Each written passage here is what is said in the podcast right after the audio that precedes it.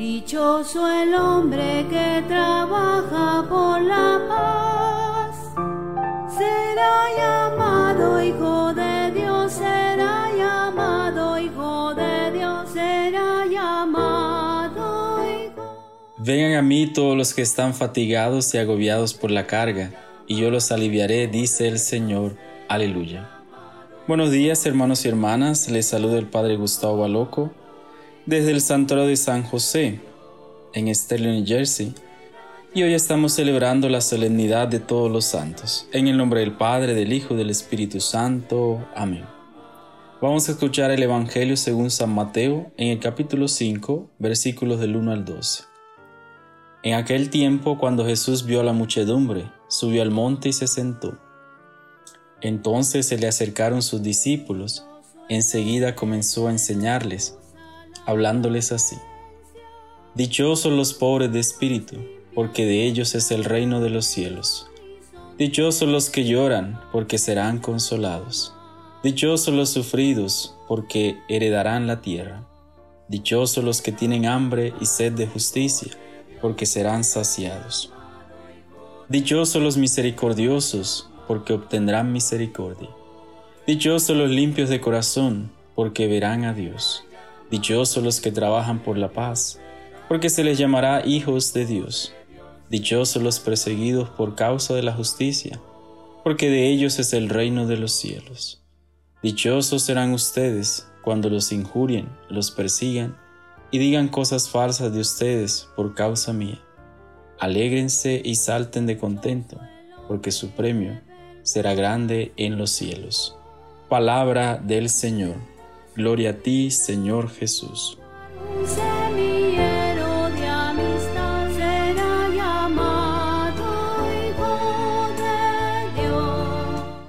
Hoy la iglesia se engalana con la solemnidad de todos los santos, en el comienzo del mes de noviembre, el primero de noviembre.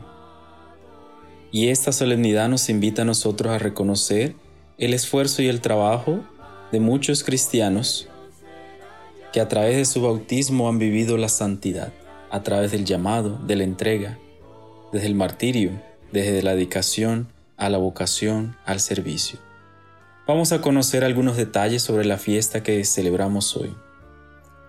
La solemnidad de todos los santos tiene su origen en el siglo IV, cuando el número de mártires de la iglesia llegó a ser tal que era imposible destinar un día del año para recordar a cada mártir. Entonces la iglesia optó por hacer una celebración conjunta para honrar a todos los que habían alcanzado el cielo en un solo día, una vez al año. Cuando el 13 de mayo del 610 el Papa Bonifacio IV dedicó el panteón romano al culto cristiano, consagró el nuevo templo a la bienaventurada Madre de Dios y a todos los mártires. A partir de entonces la celebración de todos los santos quedó fijada en esa fecha y así permanecería por muchos años hasta que el Papa Gregorio IV, en el siglo VII, trasladó la celebración al 1 de noviembre. Es muy probable que la decisión del Papa Gregorio haya sido contrarrestar la fiesta pagana del Sañín o Año Nuevo Celta, que se celebra la noche del 31 de octubre.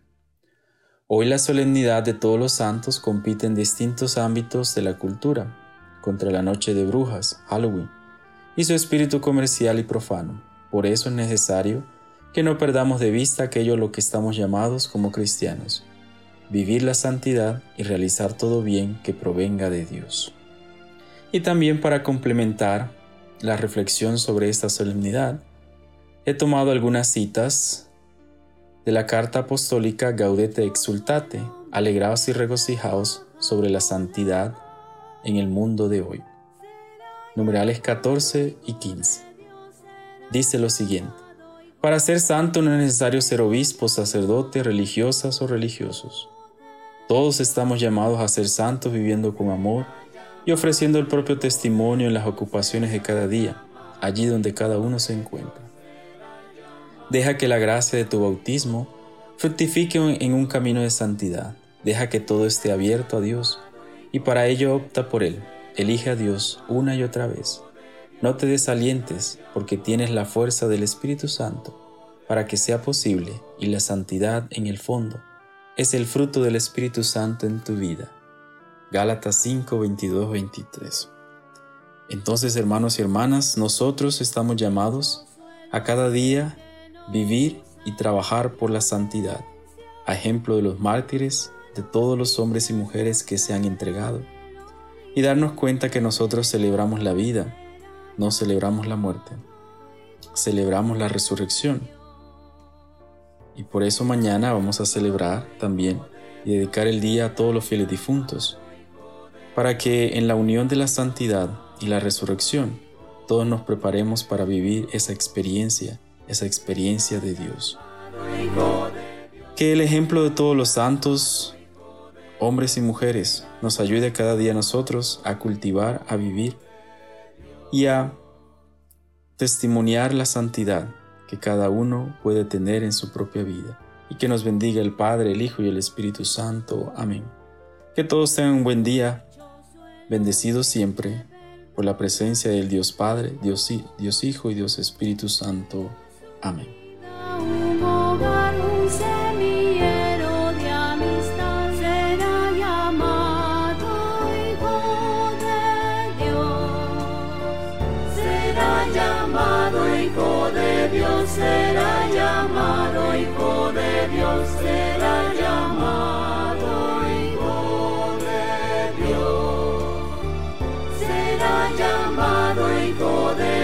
said